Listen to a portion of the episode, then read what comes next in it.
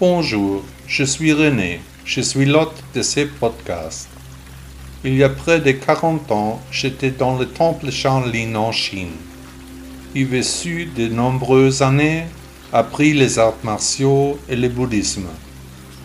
Aujourd'hui, je transmets les enseignements de Bouddha selon mes idées. Profitez de l'épisode d'aujourd'hui. L'ego n'apporte que de la souffrance. Quel est le but de notre vie? Qui sommes-nous? Pourquoi sommes-nous? Aujourd'hui, je voudrais parler de la souffrance. Pourquoi souffrons-nous autant et que pouvons-nous faire pour y remédier? Tout d'abord, il convient de noter que la souffrance est quelque chose de très personnel. Ce qui peut rendre une personne heureuse en plongera peut-être une autre dans un profond désespoir. Un même événement, vu sous un angle différent, suscite des émotions complètement différentes chez des personnes différentes, voire aussi ici, ici et ici. La souffrance peut prendre les formes les plus diverses, mais c'est toujours la victime qui la détermine. On ne pourrait jamais énumérer toutes les causes de la souffrance, il n'y a tout simplement pas assez de papier dans ce monde pour cela. Selon Bouddha, nous souffrons parce que la vie est douloureuse, que nous ne pouvons rien tenir ou garder, et qu'il en résulte une profonde insatisfaction. La naissance est déjà liée à la souffrance, mais la vieillesse, la maladie et la mort le sont encore plus. Devoir passer notre temps avec des personnes que nous n'aimons pas est source de souffrance. Ne pas pouvoir passer notre temps avec les personnes que nous aimons est source de souffrance. Nous souffrons lorsque les choses matérielles nous manquent. Même la réalisation de nos désirs peut être source de souffrance. Bouddha a dit, La vie est souffrance, il a développé les quatre nobles vérités et le noble octuple chemin comme expression de sa vision du monde. Pourrions-nous essayer de simplifier notre souffrance quotidienne? Pourrions-nous décrire des catégories simples de souffrance, diviser les causes en groupes? Oui. Il y a deux catégories de souffrance. 1. Les conflits en nous-mêmes. Et 2. Les conflits avec les autres.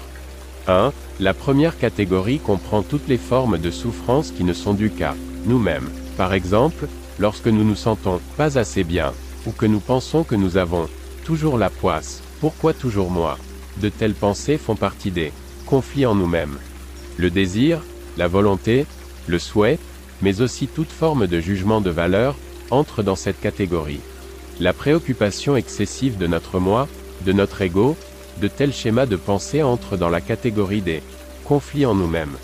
Nous entamons alors un dialogue avec notre ego, qui n'est en réalité qu'un monologue. L'ego, c'est nous-mêmes, c'est donc forcément un monologue. L'ego n'est pas une entité séparée, il fait partie de notre moi.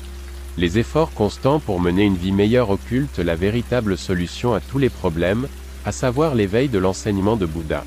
2.